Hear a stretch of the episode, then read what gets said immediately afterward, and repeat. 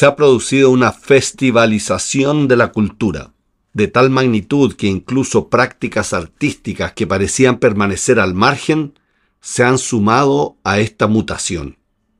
Cristian Molina, Universidad de Rosario.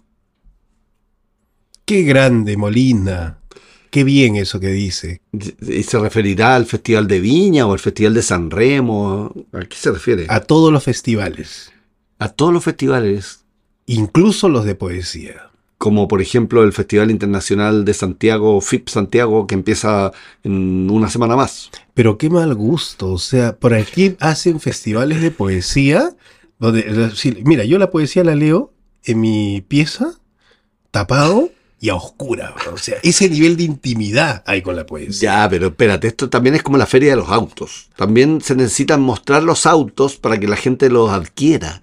Y las novedades y los autos nuevos. Y, Adopta un poeta, llévatelo gratis o cómpralo. Pero ¿para qué, ¿para qué vas a hacer ese tipo de cosas? O sea, ¿para qué vas ¿Tú dirías que los festivales son una suerte de boyerismo poético? Es como una especie de acto circense donde la gente termina mostrando lo peor y lo mejor de cada quien. ¿Por qué es importante hacer eso? No sé, no sé por qué es importante. Bueno, pero tenemos invitado a Jean Portante de Luxemburgo. Enorme, Jean. Y que con él vamos a conversar acerca de su presentación. Y él, él, viene a Chile por el FIP Santiago. Exactamente, y va a ah, presentar su libro. Ok, muy bien. Atentos.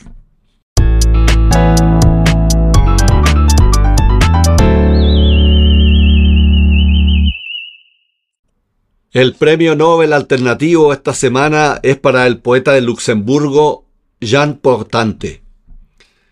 Jean es poeta, es novelista, es traductor, es periodista, es, Javier, a que te gusta tanto, es muy premiado. Eh, forma parte de la Academia Malarmé. Ha sido, bueno, recibió el premio Malarmé por su poemario La lengua extraña, Además, un premio internacional de la literatura francesa, Benjamin Fondon, el 2012. ¿Quién es Mallarmé?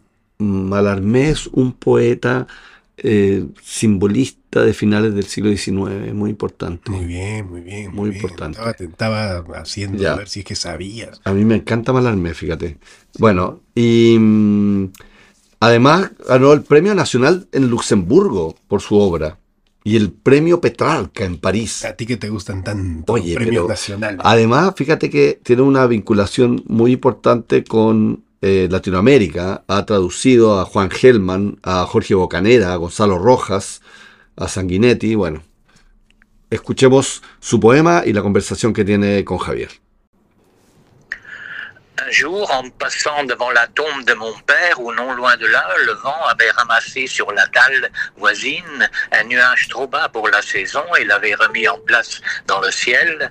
Un geste anodin sans doute qui bousculait ce qui là-haut prenait son cours. On n'entendait ni klaxon ni injure, mais sur l'échelle des significations s'était inscrit un symbole en dessous, bien plus bas de ce qui reste, rien n'avait bougé, ni l'assaillant souterrain qui jamais ne parle, ni la sentinelle sans cesse le refoulant. Rien n'avait bougé et rien n'était resté en place. En espagnol, Un día al pasar delante de la tumba de mi padre o no lejos de allí, el viento había recogido de la lápida vecina una nube demasiado baja para la estación y había vuelto a colocarla en el cielo. Un gesto anodino, sin duda, que empujaba lo que allá arriba se encaminaba. No se veían ni bocinas ni injurias, pero sobre la escala de significaciones se había inscrito un símbolo y abajo, bien abajo de lo que queda, nada se, habría, se había movido, ni el asaltante subterráneo que nunca habla, ni el centinela que sin cesar lo rechaza. Nada se había movido y nada se había quedado en su lugar. Muchas gracias, Jan, por estar con nosotros y por ese excelente poema. Y quería preguntarte cuál es el mejor poema que has escrito en tu vida o, o aún no está escrito. Pienso que es así, porque si ya lo escribí, puedo dejar de escribir, ¿no? ¿Te ha pasado eso? ¿Te has quedado alguna vez con la sensación de que este es el, esto es lo mejor que puedo dar como poeta y, y de acá es mejor el silencio? ¿Alguna vez? Mm, No, pienso que eh, sí, cuando uno acaba de escribir un libro, eh, piensa que ha hecho algo bueno, ¿no? Ujú. Si no, no lo va a dar al, al editor ni al lector. Pero luego cuando empieza con el otro se da cuenta que el anterior no era tan bueno, ¿no? Y así sigue la cadena hasta que un día el, el libro que, que sigue eh, va a parecer peor y entonces hay que parar. Claro. ¿Cómo tú enfocas tu trabajo de, de escribir poemas? ¿Son ¿Salen individualmente o salen como proyectos de libros de poesía? Mira, yo siempre estoy escribiendo tres cosas al mismo tiempo, una novela o una obra de teatro y un poemario. Y entonces, eh, sí, las cosas saltan de un lado hacia otro, y, pero sí, cuando, cuando estoy, digamos, en el camino del, de un poemario, tengo más o menos una temática que quiero enfocar.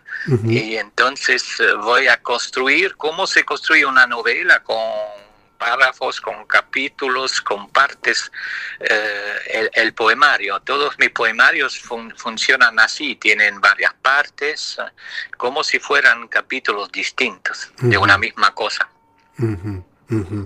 ¿Y mm, qué, qué problemas le ha dado el francés a tu poesía? Bueno, el, el francés no es mi lengua materna.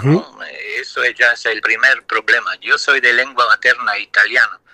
Pero nací en Luxemburgo, donde hay- tres lenguas que no tienen nada que ver. Una es el alemán, que es la primera lengua de la escuela, la otra es el luxemburgués, que es la lengua de la calle, y, de- y el francés, que también una lengua de escuela. Después llega el inglés también en la escuela, etcétera, etcétera.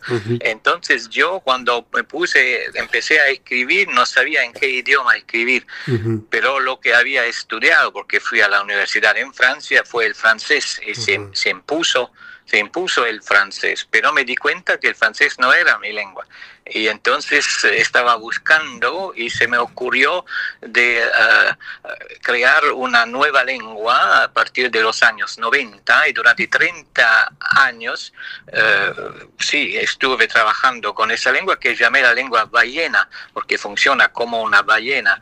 Es decir ustedes saben que la ballena lleva adentro un pulmón ujú. esto es decir, quiere decir que no es un animal acuático, sino un animal terrestre que hizo un viaje, Ujú. como yo. y entonces yo, eh, eh, esa ballena me dijo eh, a mí, yo hablé con ella y me dijo, mira, tú tienes que hacer como yo si quieres eh, tener tu eh, origen adentro de tu escritura. Y entonces empecé a esconder adentro del francés el italiano. Entonces escribo en un italiano que respira, eh, eh, escribo un francés que respira de modo italiano.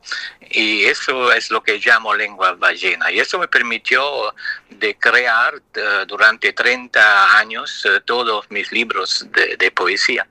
Qué interesante eso que nos cuentas, la lengua ballena. Y qué difícil también debe ser traducirla, ¿no? Sí, sí, porque le voy a dar un ejemplo. eh, por ejemplo, por ejemplo, tengo en mis poemas a veces unas palas, que es un instrumento bastante autobiográfico porque mi padre siempre estaba manejando palas para trabajar. Y en, en francés para decir pala se dice pelle, P-E-L-L-E. Pero en italiano hay también una palabra que se escribe pelle y es la piel. Entonces no es la misma cosa. Cuando yo escribo piel en francés, hay adentro de la palabra la palabra piel italiana.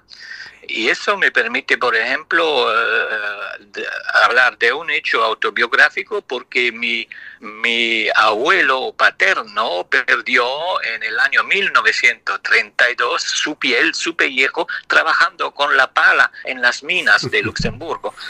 Eh, y así funciona. Y, y entonces tienes razón, eh, eso es intraducible porque uno ve la palabra pel francesa y va a traducir pala y no se ve que adentro está escondida la piel. Qué, qué, qué, qué grande eso, ¿ah? Es como el secreto de la ballena, ¿ah? que, que lleva, digamos, Así en el mismo, estómago. así mismo, sí, sí. Ah, Bueno, va- vas a estar en, en Chile, en el FIP Santiago próximo, eh, lo cual nos alegra muchísimo. Y vienes además principalmente a presentar un libro que estás sacando con RIL Editores. Cuéntanos un poco sobre este, este trabajo. Este es un trabajo sobre memoria y olvido y se llama así, ¿eh? el juego de la memoria y del olvido y, y entonces parte de, digamos, de, mm, de sí, de casi un acercamiento filosófico diciendo que el olvido es la más perfecta de las memorias. Y, y a partir de ahí hay una dialéctica que se desarrolla entre los dos, eh, entre olvido y memoria, ¿no? Por ejemplo, eh, me acuerdo que Borges decía que la memoria y el olvido son igualmente inventivos Eh, y, y entonces estamos, sí, en esta dialéctica entre los dos. Le puedo eh, contar el punto de partida, es una película de Fellini que eh, tal vez eh, conocen, seguro que conocen, que es Roma. Eh, en esa película hay un documental donde se está eh, excavando el- la, metropo- la metropolitana en Roma. En Roma cuando se hace un huequito se encuentra ánforas, Historia. estatuas, Claro. columnas. Claro. Y en esa película, eh, en cierto momento, eh, están, eh, sí, están excavando un túnel y hay una pared y una de las máquinas rompe la pared y se ve del otro lado una espléndida mansión o templo eh, con todos sus colores, sus eh, estatuas, sus mosaicos, y, pero a, medida que entra la luz, los eh, colores se van empalideciendo y desaparecen. ¿Qué quiere decir eso? Que durante dos mil años esta mansión estaba en el olvido, pero vivía todo su esplendor.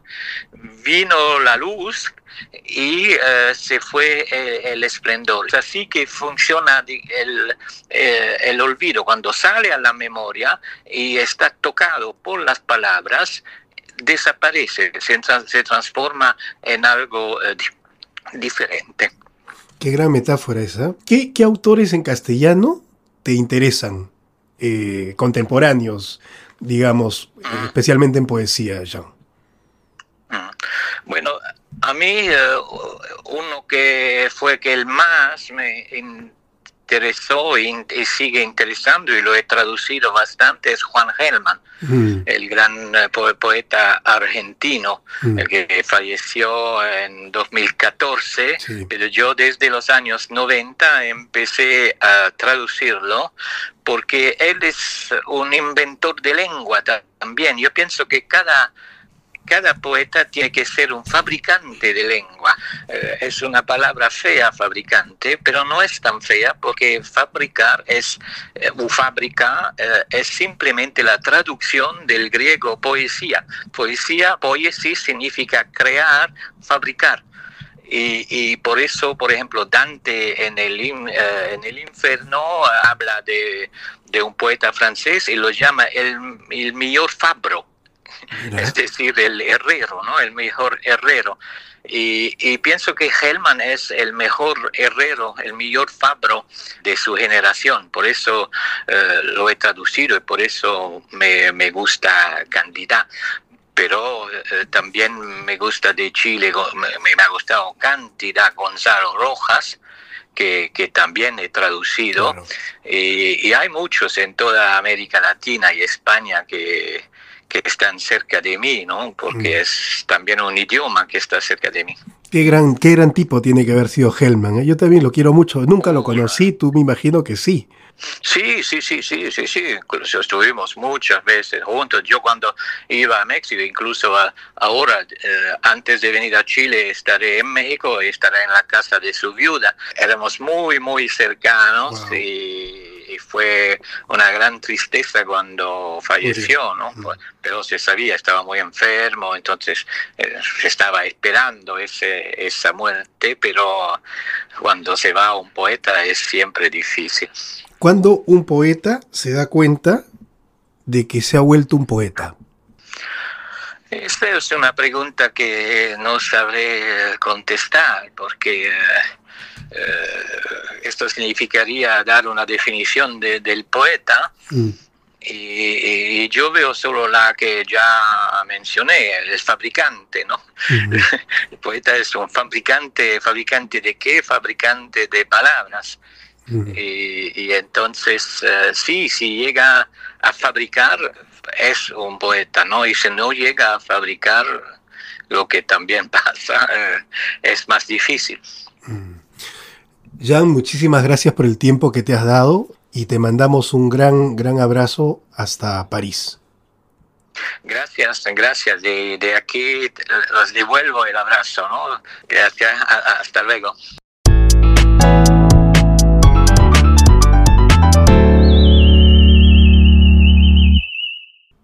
Esta semana tendremos un capítulo especial en Poesía sin vergüenza. No vamos a leer el poema de nadie, sino que el dios de los festivales, Baco, Dionisio, nos ha enviado una invitación para el Festival Internacional de Poesía de Santiago, el FIP Santiago 2022. a ti no te han invitado.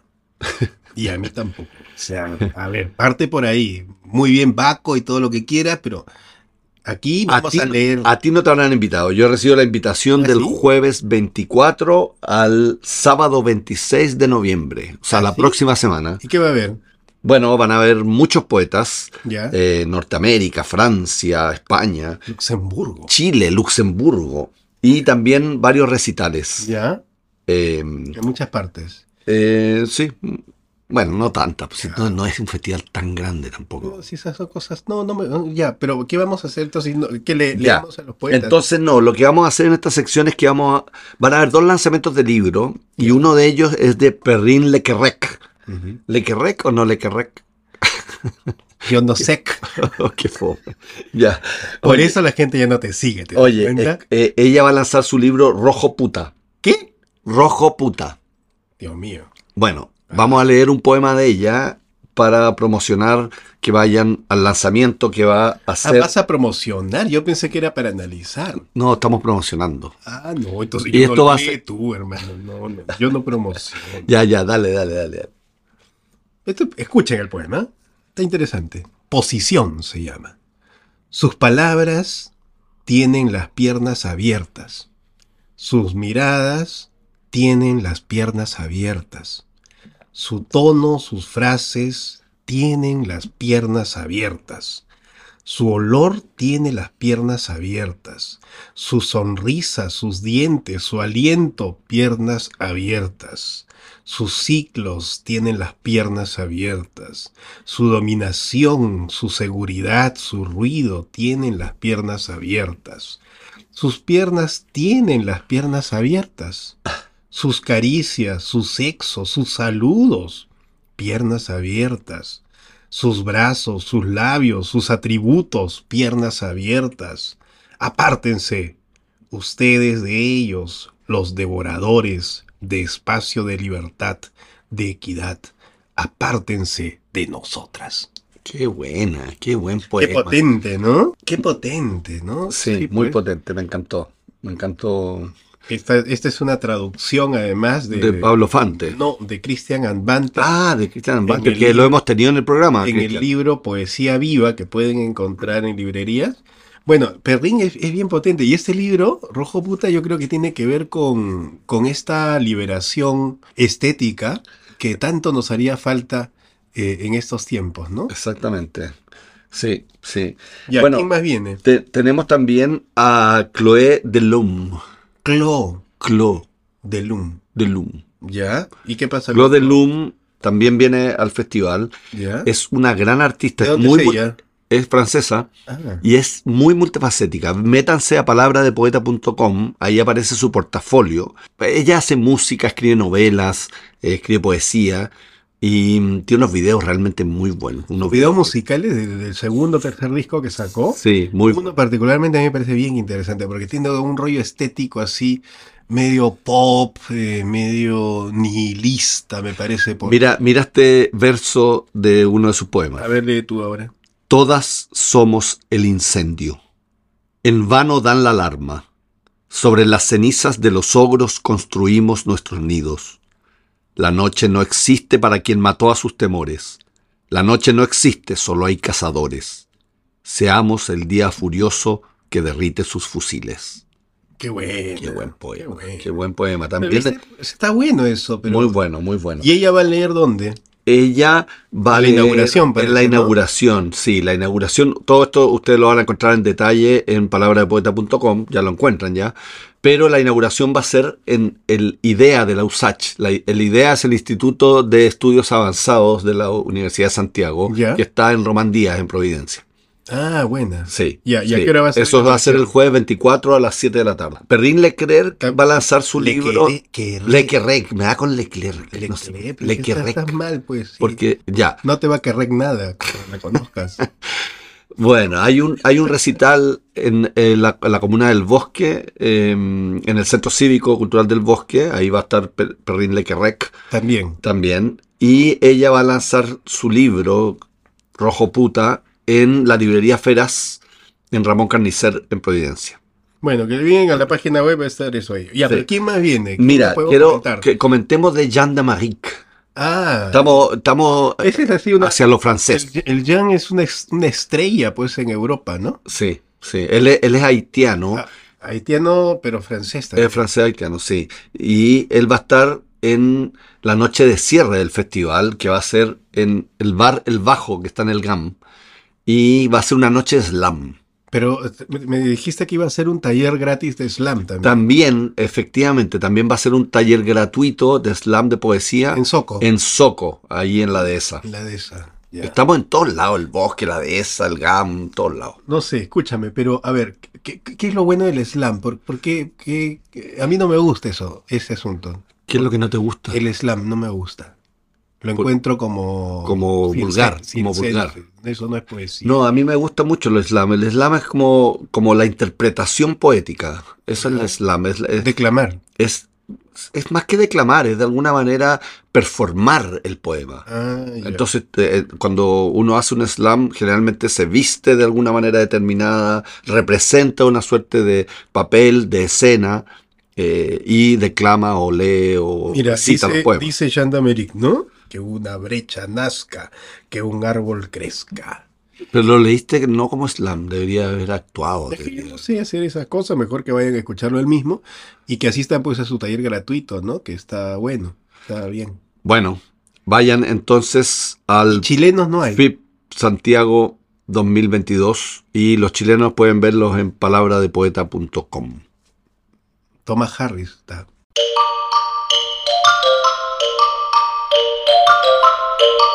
Bitácora Ruculista. Cerramos nuestro programa con la tradicional Bitácora Ruculista. Y mm, ya que estamos nosotros contrarios, somos contrarios a todo festival. Tenemos animadversión Sí, a cualquier expresión colectiva festivalera. del uso de, de la poesía para esos fines. Exacto. Por eso hemos encontrado dos aforismos esta vez. ¿Así? Sí. A ver, Le, voy a leer yo primero. a ver. No leas en público. No escuches poemas ajenos. No vayas a festivales. Sé tú. Se tuvo en francés. Claro, sé tú. Sé tú. Y este, a ver, ¿qué te parece? Dale, a ver. Un poeta de festival es como rúcula de supermercado. Estoy totalmente de acuerdo. No es del jardín, no es del río. Estoy totalmente de del acuerdo. A, a mí Cotiza nadie, en bolsa. a mí nadie me invita a ningún festival, quizá por lo mismo. A ti, te, te invitan constantemente a O festivales. sea, en general, si eres buen poeta, te invitan. y cuando no, es porque no eres amigo, pues, de los Hay que ser directores. amigo, hay que ser amigo de los... Y masa, y más. Y más. Es una mafia. Y además que en los festivales es eh, la promiscuidad misma. Es que es una especie, una especie, o sea, está solo superada por las cumbres de ginecólogos. Festivales de poder solo se supera por las cumbres ginecológicas.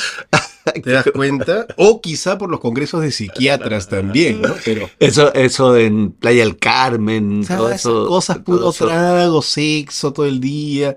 Y claro, por ahí además tienen que leer pues, para los cuatro gatos que van a estas cosas, ¿no? Porque además eso es lo dramático. Siempre en los festivales hay cinco poetas y dos personas del público. Y claro, y las dos personas son sus parejas, Claro. o, o- o acreedores. El te- o el técnico, el técnico que ve la, la- sonido, la- la amplificación. claro, siempre va. Entonces la gente no va pues a los festivales, lo que está muy bien. O sea, desde acá los llamamos a no ir, por favor, al FIP Santiago. Ya, pero ¿cuál es? Vamos como al fondo del asunto. ¿Por qué estamos en contra de los festivales de poesía? Porque la poesía es para leerse en la intimidad. Ya, pero es que eso lo encuentro ridículo. Esa, esa, esa razón me parece ridícula. ¿Por qué? No, porque la palabra está llamada a ser dicha. Ah, bueno, bueno, ese es un buen argumento. ¿Cachai? O sea, no, no, na- nadie escribe solo para sí mismo. Puede ser que alguien lo haga solo para sí mismo. Yo pero eso no. Pero de ahí al salto a llevarlo a un festival y promoverlo y Claro. promoverte. ¿Por qué, ¿Por qué hacer un festival? Yo creo que igual tiene un punto lo que dices, porque si no hubiese un espacio así, ¿dónde se encuentran las editoriales de poesía? Sí. ¿Dónde se encuentran los poetas y las poetas que van publicando en otras lenguas y en otros lugares? A propósito, lo único rescatable de ese festivalucho que me, me propones ahí es este el encuentro de traductores, ¿ah? Eso va a estar bueno. Es el Eso encuentro de traductores de Sí. poesía en Sí. particular. Entonces Sí. se va a hablar de cómo estas cosas están pasando. O sea, por ejemplo, lo que hemos leído ahora de estos poetas franceses que vienen invitados además con el apoyo del Instituto Francés, han sido todos traducidos maravillosamente al castellano. O sea, si no tuviéramos el trabajo de los traductores, no, no, no tendríamos idea pues de lo que está Es verdad. no habla francés. Es ¿no? verdad, va a estar muy bueno ese encuentro de traductores. ¿Cuándo es eso? Jueves, ¿no? Jueves 24. Jueves 24, a las exactamente. 4 de la tarde en el Goethe Institut Exactamente. Sí. de Providencia, es Holanda 100. Metro, Exactamente. Metro Tobalaba. Sí. Está Santiago Barcaza, Pablo Fante, Carlos Soto Román, Macarena García, Pablo Jofré y Jessica Puyol. Excelente. Ah. O sea, todos ellos son grandes traductores, ¿no? Bueno. Bueno, solo queríamos decirles que no vayan al Festival ¿Por qué Internacional de Poesía de Santiago. ¿Por qué no te invitan a este festival, por ejemplo? No, no me han invitado. ¿Y por qué ¿Por qué el no? año pasado, Ya. casi por estas fechas, participaste presentando la gala ruculista? Porque me arrepiento, me arrepiento profundamente de eso. Eso fue vergonzoso. Qué vergonzoso. No, eso fue vergonzoso. Por eso este año no quiero estar porque No, ni vas a estar tampoco. No me invitaste, No, no, no, no, nadie te va a invitar. Olvídate. Así Ya. es. Bueno, no vayan al festival. El cierre, el cierre es importante en el, en el, en el bar El Bajo Sí. del GAM. Ahí Exacto. es el sábado a las 7 de la noche, creo que es, ¿no? A las 7 de la noche. Noche de slam poesía, se toman este un trago y tratan de pasar el mal, Exacto. el mal rato. El mal rato de escuchar poetas performando. Claro, que Ya. son famosos en todo el mundo. Qué pica no estar ahí, por Dios. ¿Por qué no te invitan? No, no nos invitaron, pero no importa. Hablemos con el director, que un- Llama, llama el, el director de No. este festival es un tipo de detestable. Una sanguijuela. Eh, Hay que llamar al Ministerio de las Culturas. No, no, no auspician ya. No. No, hay No que llamar para festivales. denunciarlos. A sanidad. A sanidad. A- al Ministerio de Salud. Eso, a esos que ven la comida. que- ya, pues. Bueno, Ya. No vayan. Eso. Chao. Por si acaso quieren ir, palabradepoeta.com.